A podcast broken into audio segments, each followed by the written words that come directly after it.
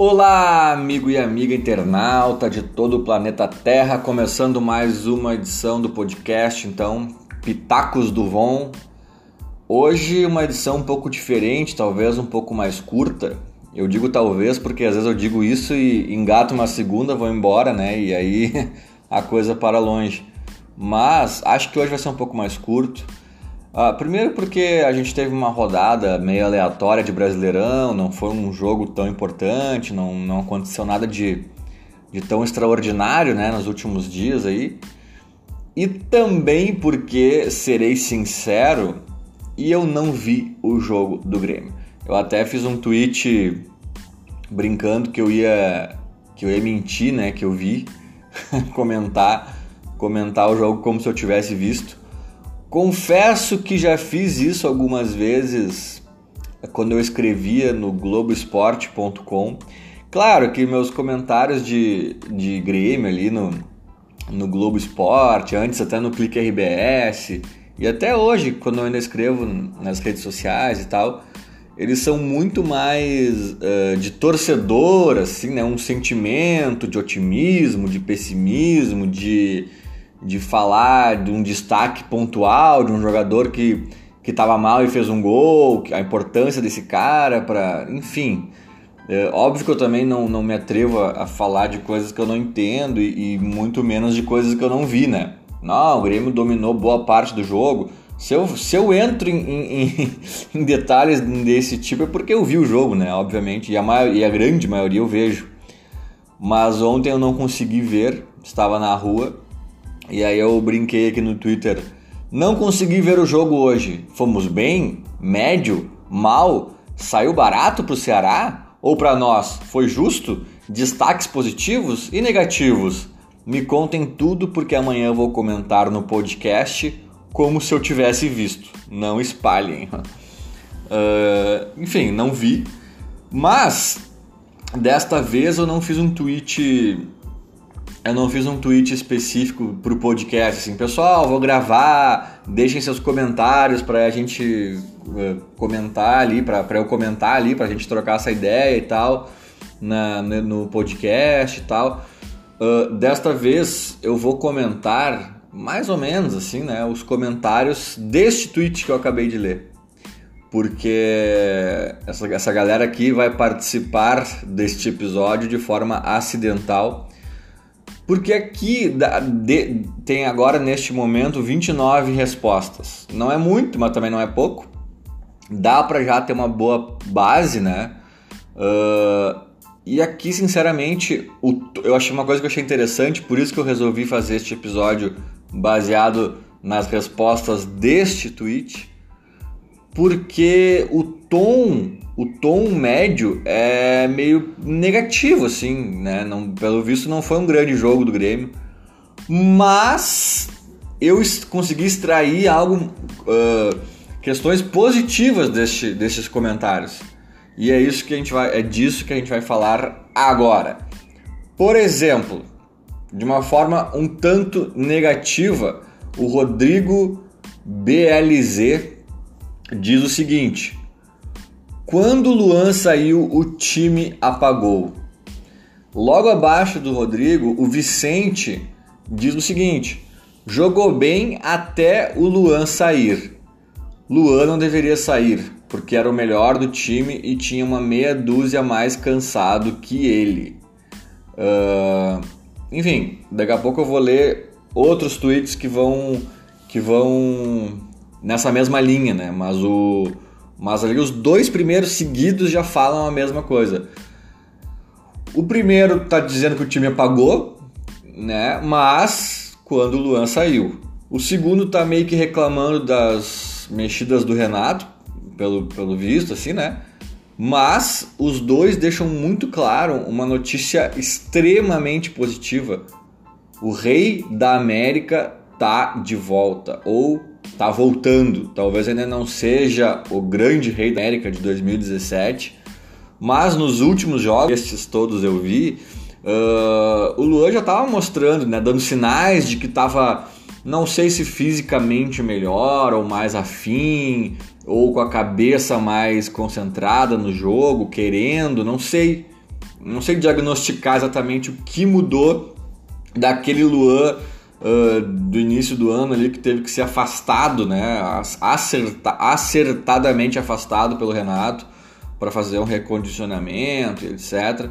Não sei se só caiu a ficha dele, se realmente o recondicionamento melhorou a questão física, se é um somatório de fatores, mas assim, nitidamente já era outro Luan. Já era outro Luan. E, e agora, vendo os comentários desse jogo que eu não assisti, me parece que ele foi bem de novo e me parece que aconteceu um, um fenômeno que acontecia na era Rei da América. Luan saiu, o time acabou, né? Ou piorou muito. E isso, esse fenômeno acontecia tanto uns anos atrás, ali, né, um tempo atrás, que eu cheguei a fazer um texto na, na naquela época que a, a saída dele era iminente, assim, tipo, que acabou até indo o Pedro Rocha e ele ficou, ele negou o, o Spartak lá de Moscou, não quis se enfiar na Rússia, né? Esperava que talvez uma proposta de um time europeu mais maior, assim, né, viesse. E realmente, acho que ele tinha bola para receber essa proposta, ele tinha bola para ir para a seleção, o, o, Brasil inteiro clamava por isso. O Luan ajeitou o time olímpico, uh, conduziu o Grêmio ao, ao Tri da América, já tinha sido importante na, na, no Penta da Copa do Brasil. Realmente, o Luan viveu um momento incrível e eu, e, e eu fiz um texto, não sei se foi em 2017, acho que foi. Foi 2017 que eu que nessa iminência de ele ser vendido aí pós Olimpíadas e tal, eu falei assim, tipo assim, cara, se a gente vendeu o Luan, esqueçam 2017, acabou, sabe?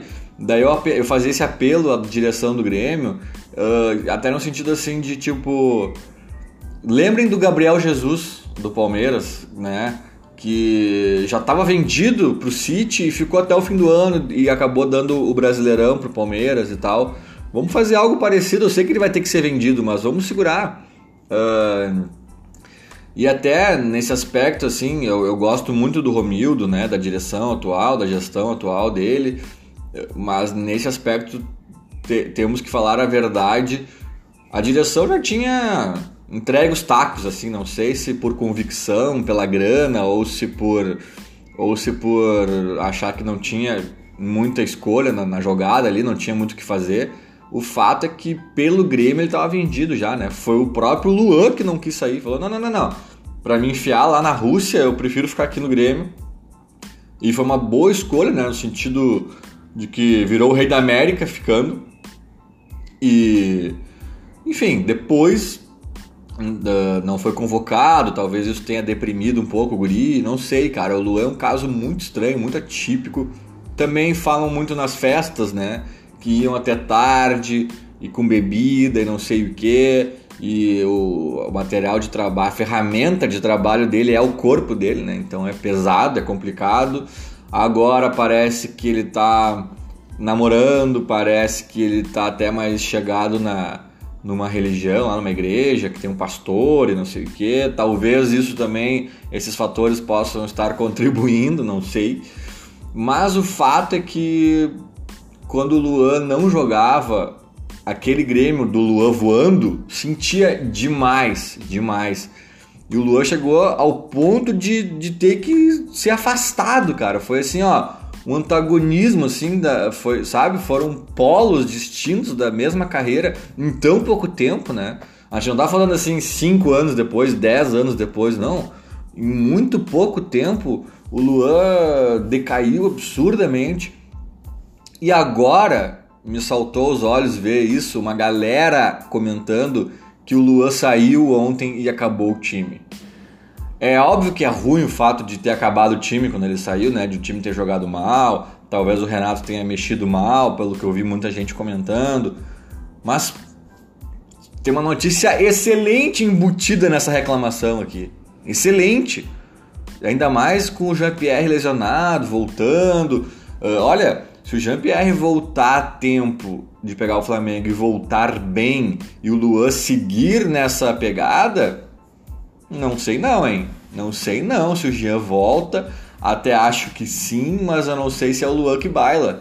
Não sei se o time não se ajusta sem o Alisson ou sem alguém ali. Cara, não sei. Mas se o Luan continuar sendo dando essas amostras de Luan 2017, aí voltamos ao bom e velho problema bom, né? Uh, aí seguindo aqui os comentários, o Lucas Ditjan, ele diz o seguinte: Maicon com 5 anos a mesmo, ah, Maicon com 5 anos a menos pegava a seleção. É, na verdade, com um ano a menos ele pegou a lista, né, do Tite da da Copa, aquela lista do. Uh, ah, não, como é que é o nome? Não é pré-lista, é uma lista. Tá, tem uns 20 e tantos convocados e a lista é até 30, sabe? Aí tinha uns 8, 10 ali, que 12, sei lá, que estavam ali, ó. Te liga que tu tá chamado, tu tá convocado. Se alguém se lesionar, se acontecer alguma coisa, te prepara. O Maicon tava, né? A gente às vezes não lembra disso.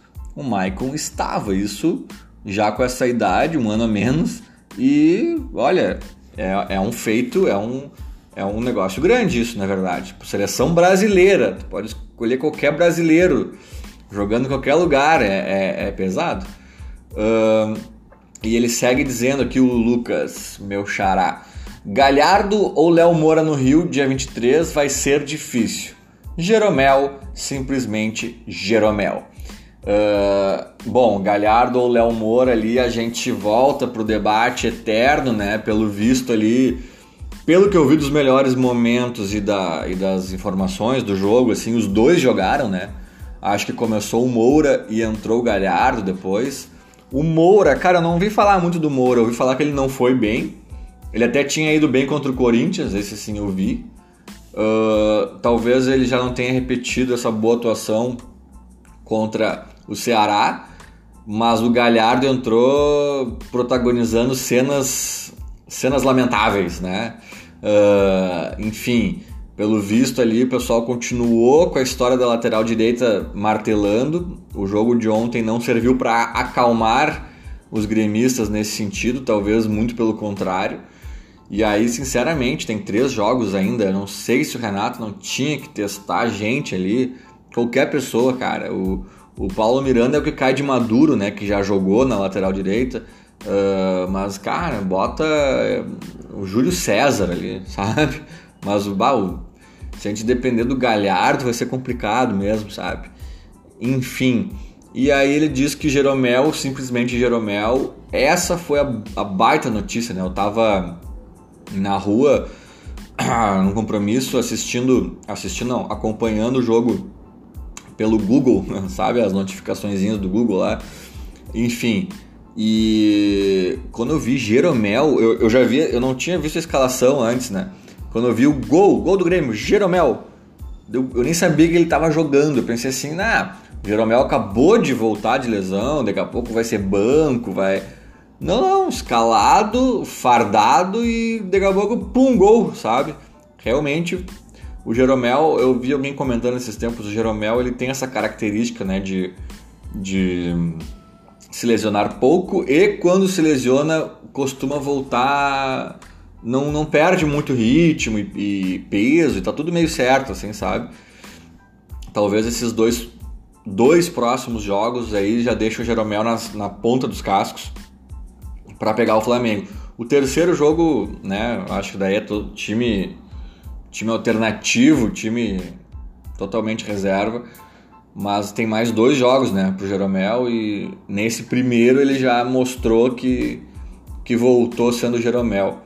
Uh, o Matheus Nascimento diz: as laterais foram piadas, erraram tudo. Uh, é, aí assim, cara, eu, eu volto a dizer, né, uma coisa eu vi lances do Cortez também muito ruins, né? Enfim, cruzamento horroroso, uma bola também que ele dominou ali e se atrapalhou. É, pelo visto não foi uma boa jornada do Cortez também. Mas eu, eu, eu, eu, sempre faço essa ressalva, eu não coloco Cortez e. E, e eu não boto a lateral esquerda do Grêmio e a lateral direita do Grêmio na mesma na mesma seara, na mesma, no mesmo patamar de problema, sabe? Eu até acho que assim, ó, uh, a gente tem um problema maior até na esquerda que é reposição, né? Substituto. O capixaba daí já, daí eu já acho que complica bastante e mesmo assim em termos de quantidade são só dois, sabe? A gente tá reclamando aqui da lateral direita porque o Léo Moura tem 41 anos, voltando de lesão ainda sem ritmo é pior ainda. Essa questão da idade, né? É pior ainda. Uh, o Galhardo a gente sabe que compromete, mas o Galhardo é o, é o, terceiro, sabe? A gente não tem nenhum Galhardo na lateral esquerda, sabe? A gente não tem nenhum Galhardo. Na verdade, o nosso Galhardo da lateral esquerda talvez seja o Capixaba já, que é a segunda opção.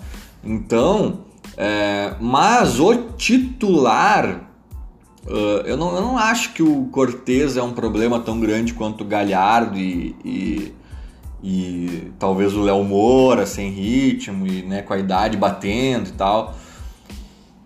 Para começo de conversa, eu acho que se o, Léo Moura tiver um fôlego ainda, pegar ritmo e tal, eu acho que não é o ideal, não é o ideal, mas tá meio que resolvido assim o problema mais grave, porque eu acho que o Galhardo é um problema mais grave. Mas o Cortez, cara, o Cortez ele não é o meu lateral dos sonhos, mas a média brasileira é, é muito perto de um Cortez. Não sei até se não é um pouco abaixo, do, ou no máximo um pouquinho acima. Ou, ou até o Cortez é exatamente a média brasileira. Assim, não, lateral não tem, cara. O Cortez ele, ele realmente às vezes protagoniza lances que a gente pensa, ah, cara, por que isso, Cortez? Como? Mas também protagoniza outros que, assim, tipo, uh, ó, aí o Cortez, ó, quem? Ó, Cortezinho, hein? E ele tem velocidade, ele, ele chega, ele marca, ele... Cara, eu, eu não vejo esse horror todo no Cortez. Eu acho que a gente pode, sim, não, buscar para o ano que vem uma, situação do tipo, um titular para ele e tal, mas assim eu, cara, eu acho que assim, Galhardo é outra coisa, cara. É, é, outra coisa, assim, sabe? O Galhardo é outra coisa. E eu tava falando disso com uns amigos até no WhatsApp. Eles estavam apavorados, Bressan, Galhardo é o novo Bressan, vai entregar, não sei o quê. E eu falando, daí tá, eu tava falando da consistência desse Grêmio, né? Que é um pô, terceira Libertadores seguida, uh, semifinal seguida, etc, etc. Aí tu pensa, né, cara? Daí um amigo meu questionou como assim consistência, não sei o quê. Cara, a, a gente a gente torcia pro Mitue nos salvar, cara. A gente contratava o Marreta.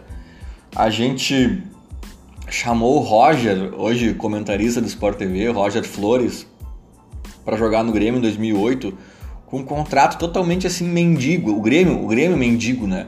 Pelo amor de Deus, nos ajuda, Roger, vem jogar pra gente. Dele veio cheio de condições, assim, e uma das condições era que ele pudesse ser liberado a qualquer momento, se viesse uma proposta boa do exterior. Aí veio uma da Arábia no meio do ano, e a gente se desfez dele, acho que sem ganhar praticamente nada, ou nada até.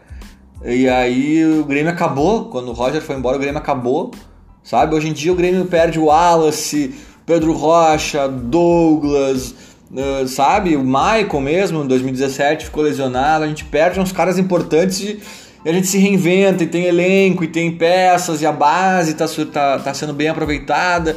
Então, assim, a gente está em outro patamar, né? E a prova disso é o Galhardo, cara. A prova disso é o Galhardo. A gente está aqui fazendo uma crise com, com justiça, não estou dizendo que gente está exagerado. Uma crise por causa do Galhardo, uma crise a gente está fazendo. E com justiça, repito, né? Ele é comprometedor. Mas o Galhardo é a nossa terceira opção, cara. Talvez uh, o Galhardo seja uma boa terceira opção. Eu sempre bato nessa tecla com o asterisco de que a segunda opção tem 41 anos. O que já torna uma terceira opção bem entre aspas, né? Porque quando tu tem um cara de 41 anos nessa jogada aí, a tua terceira opção é quase segunda. Mas fora esse asterisco, Cara, o Galhardo tá causando crise porque, porque ele vai ter que jogar, talvez, e é a terceira opção, e deu azar e tal. Cara, o Galhardo já foi nosso titular e não faz 20 anos isso, foi agora, 5 anos atrás, sei lá quanto tempo atrás. O Galhardo foi nosso titularíssimo sem causar crise, sabe? Sem causar crise. A gente já acreditou que o Tuta em fim de carreira nos dar uma América. Então, assim, eu vejo que o Grêmio não é à toa terceira semifinal seguida de Libertadores, sabe? Muita coisa que tá acontecendo no Grêmio não é à toa. Isso, porra, é uma consistência, sabe? É um alento, assim. Mas nada disso anula o fato de que o Galhardo é o possível ficha 1 do Renato para pegar o Flamengo ali. E isso realmente é temerário. Eu acho que ou tem que, temos que ir de Léo Moura, uh, se ele tiver condições desse enfrentamento, e aí não sou eu que vou avaliar, né? A preparação física, é o próprio Renato e tal. Se ele não tiver, cara, o Renato tem que usar esses próximos três jogos para testar. Paulo Miranda na lateral direita, Galhar, uh, Galhar, uh, Jeromel na lateral direita, David Braz na lateral direita, uh, Michel na lateral direita. Ah, o Michel já jogava uma época na lateral direita, né? Meio improvisado, não, não já o de zagueiro improvisado. O Tassiano na lateral direita, o, o Alisson, não sei, defensivamente talvez ele fique devendo, mas cara, um guri da base na lateral direita, eu na lateral direita, me testa na lateral direita, eu sou destro, eu tenho 1,86m, eu só preciso perder uns quilos, mas assim, nada grave, dá para perder até o dia 23. Me testa, Renato, sabe? Se tu acha que o Paulo Miranda não tá apto, me testa, sabe? O Grêmio não tem um roupeiro mais magrinho ali, um massagista, alguém, o Lucão lá, conheci ele esses tempos aí nos eventos, gente boa. Põe o Lucão, cara. Também precisa perder uns quilinhos, né? Uh, mas, cara, tudo bem, a gente fica mais na defensiva ali. Agora, o Galhardo não é teste, Renato. Até, até de mim tu pode esperar alguma coisa. Do Galhardo a gente já sabe o que esperar. O Galhardo é é, é, contar com o imponderável. É tu jogar assim. É tu jogar um, uma garrafa de, de cerveja vazia para cima, ou cheia mesmo, e torcer para ela cair e não quebrar. Pode acontecer, ela pode cair numa posição totalmente inusitada e favorável, mas cara, a tendência é que quebra, entendeu? Jogar com o Galhardo é isso, é torcer para para acontecer alguma coisa, uma almofada aparecer e a garrafa cair em cima, cara, não vai, sabe? E a gente não tá falando assim de tipo se a gente se a gente tivesse na situação do Inter agora, sabe? Vamos lá, gente, a gente tem que conquistar o G4. Deixa o Galhardo ali então, sabe? Sinceramente, eu não acho também que o Galhardo é, é, é, é meu Deus, um horror, assim. Tá, talvez seja, mas ele Não, não um horror, assim, não é um horror. Ele é limitado, ele pode comprometer, mas ele também sabe jogar, não é um absurdo. Para jogar um brasileirão até o fim do ano, vamos de Galhardo, quando entrar o Léo Moura entrou, quando não entrar não entrou, tá tudo certo, para pegar o CSA, o Vasco, não sei quem, vamos embora, vamos de Galhardo. Agora, a gente pode estar tá a três jogos de fazer história. Três jogos sendo o próximo deles, talvez, na minha opinião, o mais importante do ano. Mesmo se passar, porque claro que a gente nada nada impede que a gente ganhe do Flamengo e perca a final, mas eu acho o Flamengo mais difícil que Boca ou River. Que River, né? Vamos falar a verdade. Passou o River já. Eu acho o Flamengo mais difícil que o River. Então assim, é o jogo um jogo com, com atacantes muito rápidos, muito qualificados. A, a, a, a esquerda deles, né, que é a nossa direita, logo o setor do Galhardo, ela tem o Bruno Henrique, tem uma galera que apoia junto. É enlouquecedor, cara. Sério, talvez fosse melhor botar um zagueiro ali, um, ou um lateral estilo Roger. Roger, nosso ex-treinador e, jogador da década de 90, Roger Machado um cara que até sabe apoiar, mas não, mas né, faz ali, fica ali mais defensivo. Cara, talvez fosse esse o caminho, porque e aí botar ali o, o Alisson ou o Cebolinha, alguém ali naquele canto ali para infernizar os caras e não deixar eles apoiarem tanto. Sei lá, meu, tem que ter uma proteção, sabe? Pra, pra, seja lá quem for. Se o Grêmio uh, contratar o Daniel Alves amanhã, tem, ele tem que ter proteção, não adianta, não é só a culpa do Galhardo também, né? Tipo assim, se o Léo Gomes estivesse uh, jogando, eu estaria preocupado também, porque é difícil, sabe? mas com o Galhardo a situação fica mais tenebrosa. Nossa, perdi muito tempo nesse tweet do Matheus Nascimento que falou que as laterais foram piadas. Mas é que realmente eu acho que a nossa lateral, especialmente direita, é o grande foco de tensão né, entre os gremistas, principalmente pensando em Libertadores. O Daniel Birk fala que estava no estádio, Luan foi melhor em campo junto com o Maicon. Então são duas baita notícias, né? Porque o Michael também vem de lesão, a gente estava na dúvida se né, ia conseguir. E pelo visto também vi mais gente falando do Michael ali. Uh, ótima notícia. Dois caras que podem resolver jogos, Luan e Michael. Aí o Daniel segue. David Braz só não é titular porque é o Kahneman. que é uma ótima notícia também, né? A gente tem. A gente tem três zagueiros muito bons, assim, dois excelentes, que é a dupla titular, o David Braz muito bom, e ainda tem o Paulo Miranda que é bom, sabe? Que é, então a gente tem quatro caras que dá para confiar, assim, num, num rodízio, num revezamento, em eventuais emergências. E ainda tem o Rodrigues, que nas vezes que foi acionado ali, não, não comprometeu em nenhum momento, alguns jogos até bem difíceis. Eu acho que a gente tem cinco zagueiros para usar.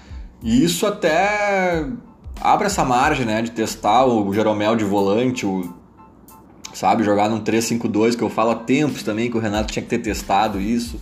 Talvez com o Jeromel à frente da, dos dois e uh, ou botar o Kahneman de lateral esquerdo se precisar, sabe? Ah, o Cortez se machucou ou tá suspenso, cara. Eu sei que dói no peito tirar o Jeromel ou o Kahneman da zaga, né? Onde eles são monstros sagrados. Mas o Kahneman jogou muito de lateral esquerdo já na Argentina, ou talvez no México também, até, não sei. Uh, e assim, isso era uma coisa impensada quando entrava o Bressan no lugar do Kahneman. Agora, se entra David Braz, cara, tu prefere David ou tu prefere Kahneman, Jeromel e Capixaba na esquerda? É de se pensar, sabe? Talvez alguém, o Paulo Miranda na direita também, ou até algum dos outros zagueiros, não sei. É descer pensar. Não chega a ser um 3-5-2, porque isso exigiria muito mais treino, talvez, né? Coisa que o Renato já não fez, então já é tarde, eu acho. Mas assim, um zagueiro na esquerda ou na direita, sabe? Não, não. É lateral. Mas quando tiver que. Quando o time tá sendo atacado, já fecha junto ali, papapá, sabe? Enfim, cara, fica aí no ar, fica no ar. E o Daniel segue. Uh, laterais estamos muito fracos e goleiro sem comentários. É, aqui ele também fala dos laterais, acrescenta o Paulo Vitor, que eu também vi muita gente criticando, né? Eu vi que o gol que a gente sofreu surge de uma falha dele, que ele sai muito mal em cima do Jeromel ali, se atrapalha, daí a bola sobra lá na linha de fundo pro, pro, pro cara do Ceará, ele cruza, daí vem um cara elemento surpresa de trás ali, mas daí já bagunçou, né? Porque o Jeromel ele tem que correr até a linha de fundo lá, até o corner quase, para dar combate a esse cara, né? Porque a bola, e o Jeromel tinha acabado de ser atropelado pelo Paulo Vitor, que sai estabanado do gol, se choca com o Jeromel, não consegue tirar a bola, a bola vai lá para a linha de fundo. Essa é a origem do lance. Aí o Jeromel se, se levanta rápido, e corre até lá, porque se o Jeromel não faz isso, esse cara pega a bola lá, perto do escanteio, e ele invade a nossa área sozinho e faz o gol, entendeu? Então o Jeromel sai correndo para dar esse combate, esse primeiro combate. Só que daí o cara vê o Jeromel chegando e cruza. E aí vem um outro louco livre, aí já não tem Jeromel na área, sabe? É uma bola de neve, assim. E tudo começa com a falha do Paulo Vitor. Realmente ele não tá na melhor fase, apesar de também eu ter visto nos melhores momentos que ele fez boas defesas no jogo umas defesas assim que, cara, qualquer goleiro talvez tivesse que ter feito, sabe? É, também não, não vamos. Não foram milagres, foram defesas boas, mas que também se toma é frango, né?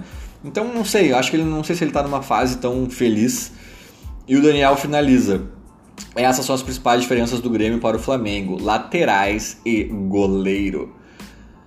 Apesar do Diego Alves eu não achar essa Brastemp toda, realmente ele é melhor que o Paulo Vitor, né? E, e mas eu acho que a diferença maior de Grêmio e Flamengo eu, eu, eu sintetizaria nas laterais. Eu concordo contigo Mas o goleiro, assim, tá, beleza. O Paulo Vitor pode falhar, mas o Diego Alves também.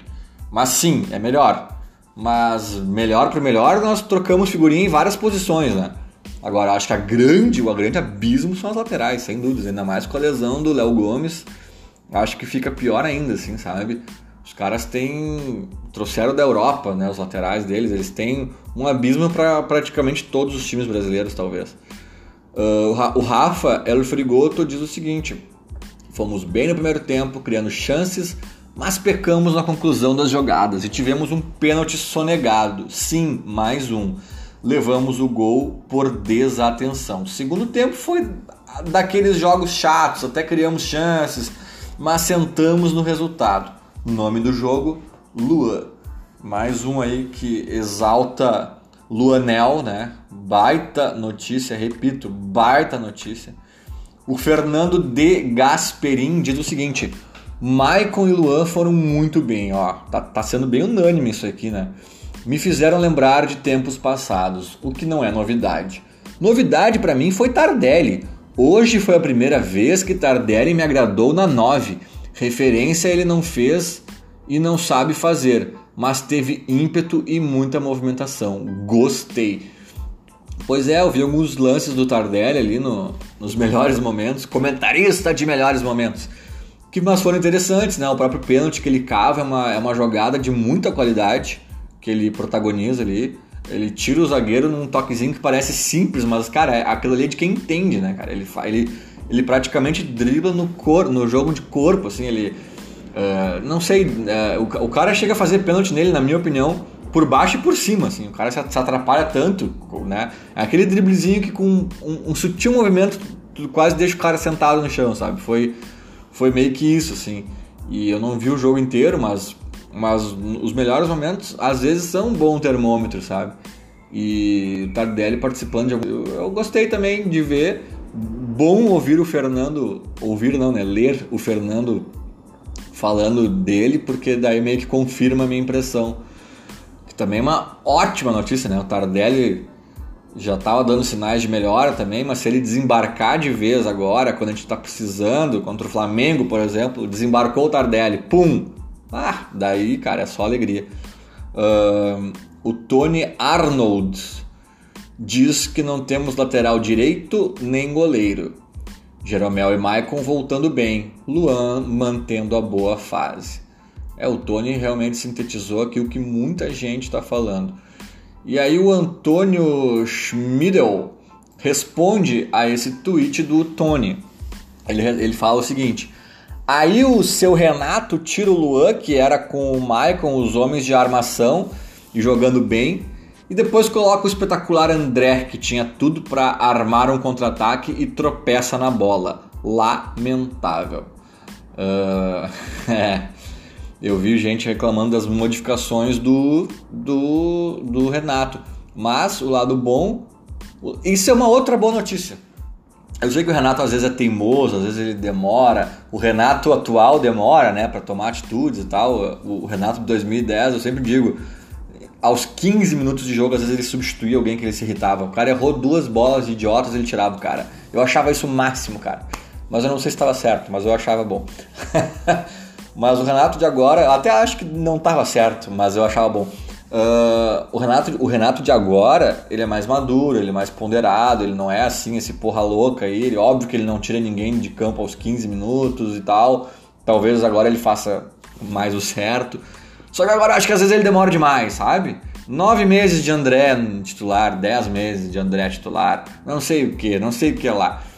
E algumas coisas ele ainda demora. Mas o jogo de ontem, pelo visto, mostrou que mais uma vez que o André tá fora, né? Ótimo, porque às vezes o André faz um gol a cada ano bissexto e o Renato fala: olha aí, ó, tá aí o André. Não, meu, não tá aí o André. Eu até achei surreal no jogo contra o Corinthians. A, a... Surreal, não. Eu achei estranho na, na, na, na, coletiva contra o Corinthians. O Renato meio que enaltecendo o André, dizendo que há exagero nas cobranças da, da mídia e meio que não elogiando o Luan, sabe? Tá, até melhorou um pouquinho em relação a, a, a tempos atrás, mas ainda não tá bom. Não tá bom o suficiente. Tudo bem, ele falou isso no sentido de que tipo a gente sabe o que esperar do Luan, que é um cara um craque de bola. Nesse sentido ele exaltou entre aspas o Luan. Mas, cara, totalmente o contrário. O momento é de exaltar o Luan. O Luan tá, tá mostrando que tá crescendo a cada jogo. E o André defendeu o André não tem como, né, cara? Não tem como. O André não tinha nem que tá entrando. Tinha que, assim, ó. Sabe? Sei lá, cara, tá, já falamos demais de André também em outros episódios, uh, mas é que o, o, Renato nos obriga a falar de novo, né? É, é, impressionante mesmo essa insistência. Mas o lado bom é que mostraram num jogo que não precisou do André, que ele realmente não tem condições, mostrou ali que o Lua tá bem, enfim, coisas importantes.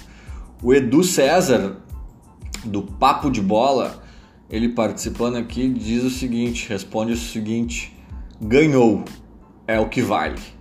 Acho que ele deu a entender que o jogo não foi muito bom, né? Ganhou é o que vale, beleza. E o Rodrigo Aires diz: primeiro tempo decente, segundo tempo bem fraco, escapamos de levar o empate. O time errou muitos, mas muitos passes. Jeromel voltou bem e Tardelli fez mais uma boa partida. A galera tá toda aqui meio uh, homogênea aqui nos, nos, comentários, né? Unanimidades aqui em algumas opiniões. Isso é interessante porque a maioria delas são positivas. Primeiro tempo, Rafael Ferrer. Primeiro tempo com posse e boa produção. Segundo tempo amarraram o jogo. Pontos positivos: Jeromel em alto nível, Maicon comandando o meio e Luan com disposição. Pontos negativos: não temos proteção nas costas do Léo Moura goleiro inseguro e falta de objetividade na frente. Interessante também o comentário do Rafael. Cara, sinceramente, eu não, não precisa nem ver o jogo aqui, ó. Tá, já entendi totalmente o jogo. Vai dizer. Uh, o Matheus fala o seguinte: muito, ele escreve muito em caixa alta, isso é importante frisar a quem nos ouve. Muito gol perdido. Luan sendo Luan. Time morreu quando Renato tirou ele do jogo e arrumou o Tassiano, que nem pegou na bola. André entrou e foi André. Galhardo conseguiu perder uma boa bola tropeçando nele mesmo. Bom comentário do Matheus aqui. Eu achei interessante que ele usa duas frases parecidíssimas com sentidos muito opostos, né? Ele fala assim: Luan sendo Luan para elogiar o Luan, né? Tanto é que ele depois ele fala que o time morreu quando ele saiu. Uh, e depois ele diz: André entrou e foi André. tipo assim, ou seja, aí foi um horror. Mas que bom, cara, que bom, porque do André eu não esperava nada, do Luan eu espero muito e, e é ótimo saber disso. O João Sem Braço responde o seguinte: Galhardo sofreu falta da bola. PV é sempre emoção. É, mais uma vez, PV e Galhardo são os alvos atuais mais uh, recorrentes da torcida gremista, né? E, e deste jogo, pelo visto, eles não escaparam novamente. E pelo visto também deram motivos, né? Não foi de graça. O Andrei Berlato diz assim: primeiro tempo bom, Michael, Luan, Jeromel e David Braz os destaques. Segundo tempo foi progasto. É verdade. Eu vi um lance num dos melhores momentos, que é um chute de, de fora da área do David Braz, que o goleiro deles defende. Cara, isso é, eu acho incrível no David Braz. Sério mesmo. Uh, David Braz, ele faz gol, cara. Ele é agudo, ele... E ele tem qualidade nessa, nesse chute, nesse cabeceio, sabe? Não é assim, ah, ele faz gol porque ele tá sempre lá. Não. Ele vai às vezes, claro, talvez um pouquinho mais, um pouquinho acima da média dos outros zagueiros, mas quando ele vai, ele é perigoso, cara. Eu, eu botaria ele no lugar do André. Sério, sério mesmo. Eu tiraria o André e botaria ele. Ele já mostrou em vários jogos que ele é mais perigoso que o André. E. sério, falando sério. Ou até assim, ó. Ah, o Grêmio precisa de. O Grêmio tá 35 do segundo tempo. Tá 2 a 1 pro Flamengo lá no Maracanã. E o Grêmio tem duas substituições para fazer. E tá 2 a 1 pro Flamengo. A gente precisa fazer um gol para se classificar. Cara, eu botaria, sei lá, eu não sei quem estaria no banco ali, o PP no lugar do Alisson, sei lá, faria alguma coisa assim, ou tiraria tiraria um, um meia e botaria um cara mais avançado, sabe? Faria aquela substituição um pouco mais ofensiva, mais opções ali na frente. E se eu tenho mais uma, eu, eu tiro o, o, Kahneman e ponho o David Braz. Sério mesmo. Ah, trocou um zagueiro pelo outro. Tudo bem, mas, cara, David Braz, deixa ele em campo. Vai ter escanteio para nós, vai ter. Vai, ele vai atacar em alguma jogada aleatória. Porque, sinceramente, ele é um cara perigoso. Uh, perigoso pro adversário, né? É, é, muito impressionante isso. Eu já, óbvio que eu já conhecia o David Braz, do Santos, do próprio Flamengo, de outros times aí, mas eu já sabia, né, dessa capacidade dele. Até se eu não me engano, aquele jogo que o Flamengo foi campeão brasileiro contra o Grêmio em 2009, que o Grêmio jogou com os reservas e saiu na frente ainda para me irritar. Uh, depois o, o, o Flamengo virou, né? Não sei se não foi um gol do David Braz. Acho que o David Braz fez um dos gols do título do Flamengo, que deu o vice ao Internacional. Eu acho que foi um, um dos gols foi do David Braz, não? Confere a produção. A produção, eu perdi o sinal aqui com a produção, mas, mas enfim, é impressionante essa capacidade dele. Agora vendo ele mais de perto, cara, é mais do que eu pensava, sabe? E eu juro que eu colocaria ele no ataque no lugar do André. Tipo assim, tá, as opções ofensivas do banco são é o André ou não tem, não tem o André. Cara, bota o David Braz no ataque. Se tu estiver jogando com Kahneman e Jeromel na zaga, tá tudo certo. Pô, sério, eu tô falando sério. O a, a Lanzão Imortal diz o seguinte: Grêmio bem no primeiro tempo, Léo Moura péssimo, errando todos os cruzamentos. Ó, alguém aqui já falou um pouco do Léo Moura agora. Cortez bem no que se espera dele, segundo tempo o Grêmio dormiu. Galhardo entrou e tropeçou sozinho num lance que Luan deixou ele sozinho na área. É, até agora as críticas eram mais ao Galhardo, né? Mas aqui já, pelo que eu, meu sentimento era de que o Léo Moura não tinha ido bem também. Aqui o Alanzão Imortal confirma isso. Talvez até por isso o Renato tenha tirado ele, né? O Celo diz o seguinte: primeiro tempo bom pelas chances criadas e pelos dois gols. Depois tiraram o pé e tomaram o primeiro. Segundo tempo semi-horroroso. Luan perdeu o gol feito fez boa partida e escapamos do empate numa cagada do Michel no fim. PV, mais uma vez, muito inseguro. Maicon, melhor em campo. Uma bela, bela sintetizada do Celo Machado aqui. É... E também vai ao encontro de, que, de muitas das coisas que as pessoas estavam falando. O Felipe diz assim: Capita jogou de eterno, monstro realmente, pelo visto, uma baita jornada do Michael. Para ser sincero com vocês, eu, eu cheguei em casa aos 37 do segundo tempo.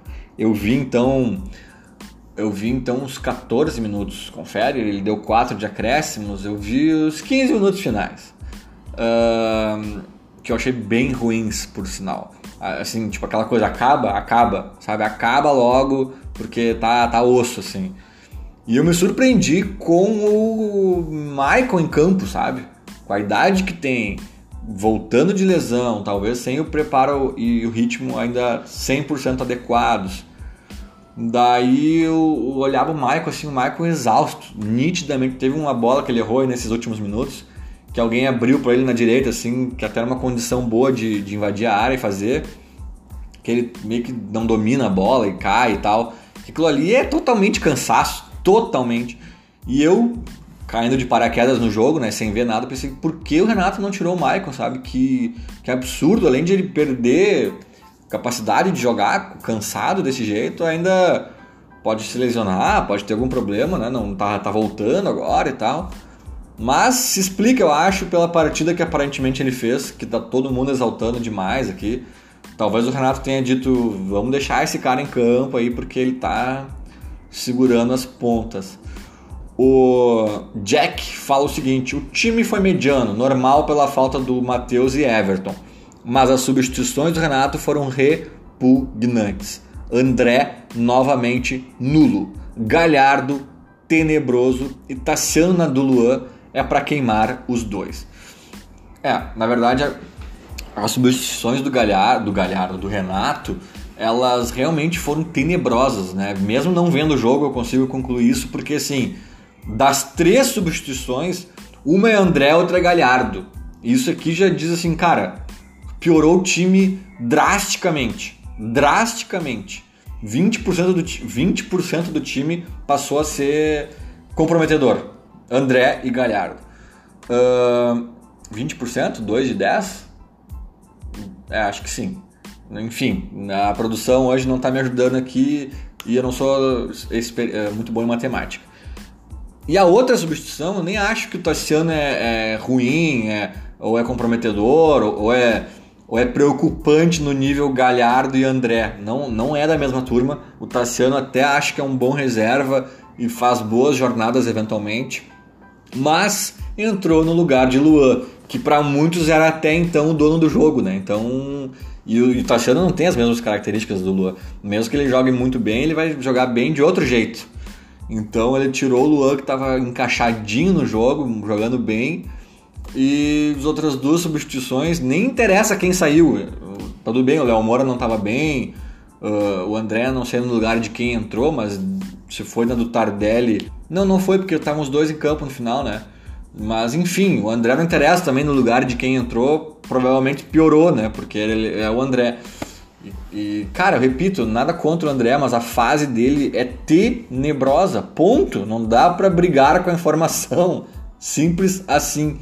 Um, Wellington, Wellington Oliveira. Primeiro tempo muito bem, Luan, em maiúscula Luan. Maicon Jeromel jogando muito, resultado 2 a 1 Aí vem o segundo tempo o Renato vem com suas teimosias e trocas equivocadas. Arrumou o Galhardo, Tassiano e o André. Aí nem precisa descrever mais nada, o time ficou horrível escapou de sofrer empate. E aí o Alex Tempesta Portugal responde ao Wellington. Deu muita sorte de não sofrer aquele gol nos acréscimos. Eu vi esse lance, acho que foi a falha do Michel, né?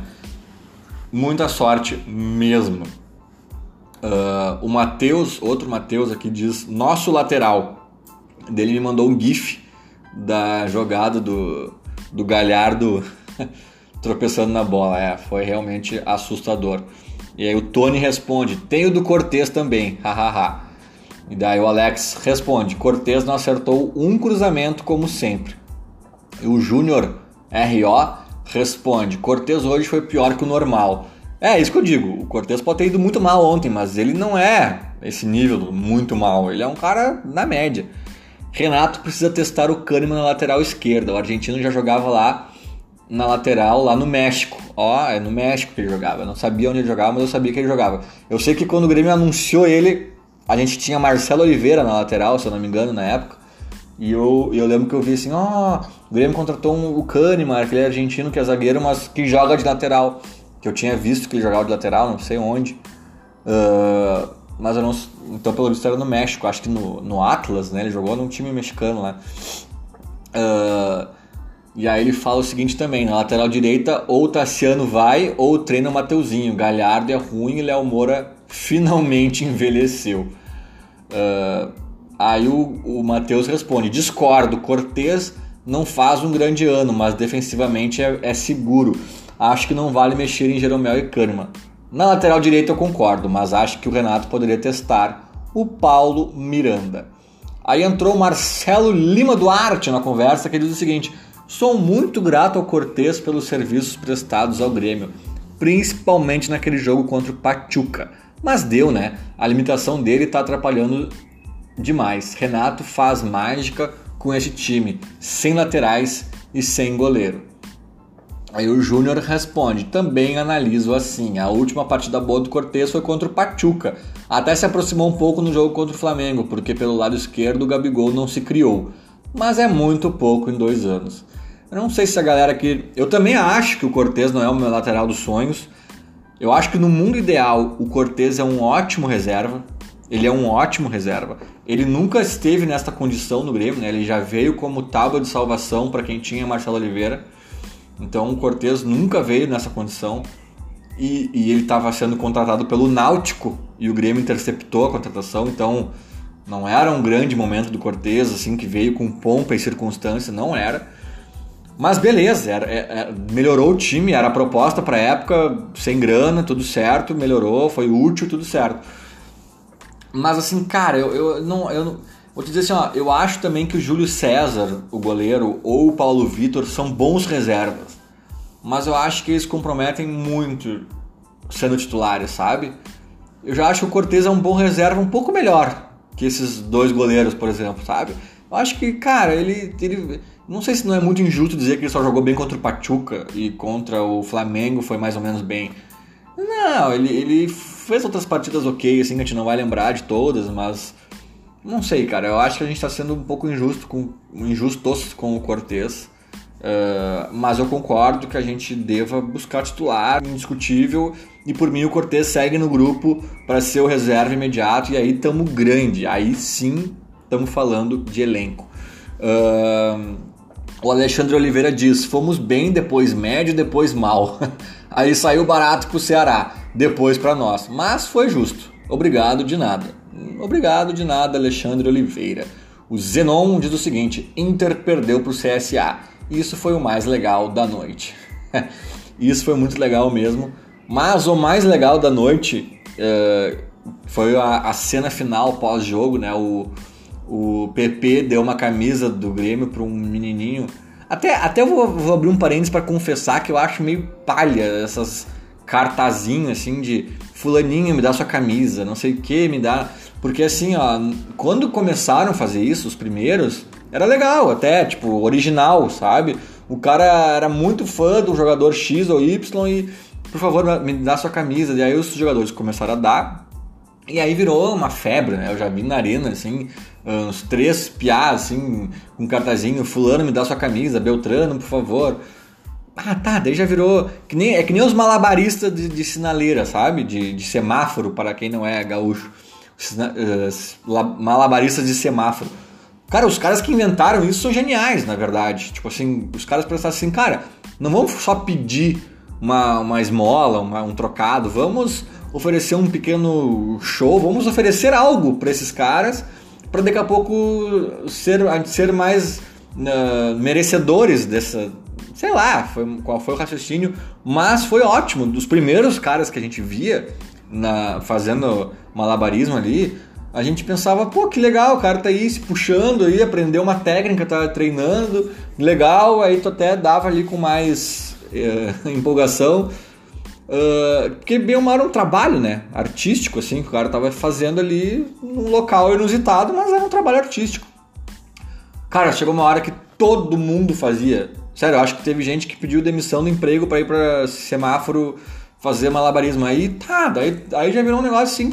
Já virou um novo pedir. Virou um novo simplesmente pedir na, na janela do carro, sabe? Porque daí virou. Cara, inventa outra coisa pra. E aí, esses cartazinhos, eu tenho um pouco de implicância, assim, sabe? Tipo, ah, sei lá, cara. E às vezes parece que é. Vai na loja e compra, sabe? Agora, tem casos que ainda uh, são fora da curva, né? O, o gurizinho lá de Caxias ontem, o Murilo, tava com o pai dele ali e um cartaz PP. E é engraçado que, eu não sei se é uma estratégia, se é uma estratégia, vamos pegar um cara menos cotado aí, que talvez ainda dê mais atenção, se sinta prestigiado ao ver o nome dele. E tu pede pro Jeromel, pro Cebolinha, para não sei, ah, os caras são tudo consagrados já e devem receber milhares de pedidos. Não sei se foi estratégia ou se o Murilo realmente gosta do PP, cara. Não sei se o PP não é de Caxias até. Hum, agora me veio isso, mas enfim. Uh, o guri começou a se lavar em choro. O Pepe foi lá, jogou a camisa, o pai pegou, deu pro filho. O guri soluçava de chorar. Uma cena muito bonita, comovente. Eu publiquei até no meu Twitter, meu Instagram, meu Facebook. É... E eu acho legal também a emoção do guri ao receber a camisa do PP. Que, cara, hoje em dia tu vê muito guri aí com camisa do Neymar, do Cavani, do CR7, Messi, camisa do Liverpool, camisa... sabe? Às vezes tu vê mais isso do que camisa do Grêmio, do Inter e tal. E, e legal, sabe? O guri ainda se emocionar, ir às lágrimas com a camisa do Grêmio, do PP, sabe? Eu achei guri raiz ali, né? Na resistência. Uh, mas enfim, fecha parênteses, para mim esse foi o momento mais legal da noite. Apesar de a derrota do Inter pro CSA também, ter sido um momento de destaque. E o Ricardo Ribeiro de Carvalho diz o seguinte: Nos escapamos de sofrer um empate graças às modificações estapafúrdias do Renato. Galhardo não pode fardar. Tassiano no lugar de Luan é deboche. Não contente, sacou o Tardelli e colocou o André. Aí brincou. Realmente, uh, o grande foco de, de críticas aqui, além de, de Galhardo e Paulo Vitor, pelo visto, foram as modificações do Renato. Ó, tá pitando aqui, eu falei que ia ser curto né, esse episódio, tá pitando aqui que vamos chegar a uma hora. E é um limite que está estourando e eu preciso encerrar. Vamos ver se dá para encerrar com alguma coisa aqui. Uh, o Luiz diz jogão ontem, não sei se foi irônico ou não. O Maurício Zambuja diz eu não gostei. O Fatone, Fabiano Fatone, é que é o nome dele, diz assim: escapamos do empate no fim, achei fraco o rendimento. E uh, vamos ver aqui o Tri da América, é o nome dele, acho que é o Robson. Robson, é, Robson alguma coisa, diz o seguinte: saiu o Luan e acabou o time. Acabou o time do Grêmio, deveria ter saído o Maicon. É, apesar de estar bem, o Maicon realmente cansa mais, eu acredito, né? E o Júnior, vamos fechar aqui com o Júnior então. O Júnior fala o seguinte: Primeiro tempo louco, o Grêmio achou que por ser o Ceará ninguém precisava marcar. Atacava com tudo, o Ceará contra-atacava com tudo. PV fez, defe fez defesas com oito jogadores do Ceará no nosso campo. Fizemos quatro gols, dois corretamente anulados. Segundo tempo foi uma merda de lado a lado, os piores. Alisson não fez nada desde o jogo do Palmeiras. Cortez errou tudo que pôde. Léo Moura envelheceu, Galhardo foi lançado e apanhou da bola. André tá cada dia pior. Ele é menos dois, não joga e ainda atrapalha os outros. Tardelli é inteligente, mas perdeu energia. Ó, o Júnior faz uma análise mais complexa aqui, mais completa Achei engraçado ele falando: Fulano fez isso, o Beltrano errou aquilo, Léo Moura envelheceu. Parece que ele envelheceu no jogo, assim. Até aos 35 do primeiro tempo, Léo Moura envelheceu. Ficou engraçado isso aqui neste contexto. Mas era isso, falei demais, era para ser um episódio mais curto e foi um dos maiores. Seguiu aqui as, a minutagem dos maiores. Era isso, vamos que vamos, até o próximo episódio. Valeu todo mundo que, mesmo acidentalmente dessa vez, participou. Tamo junto. Falou. Abraço.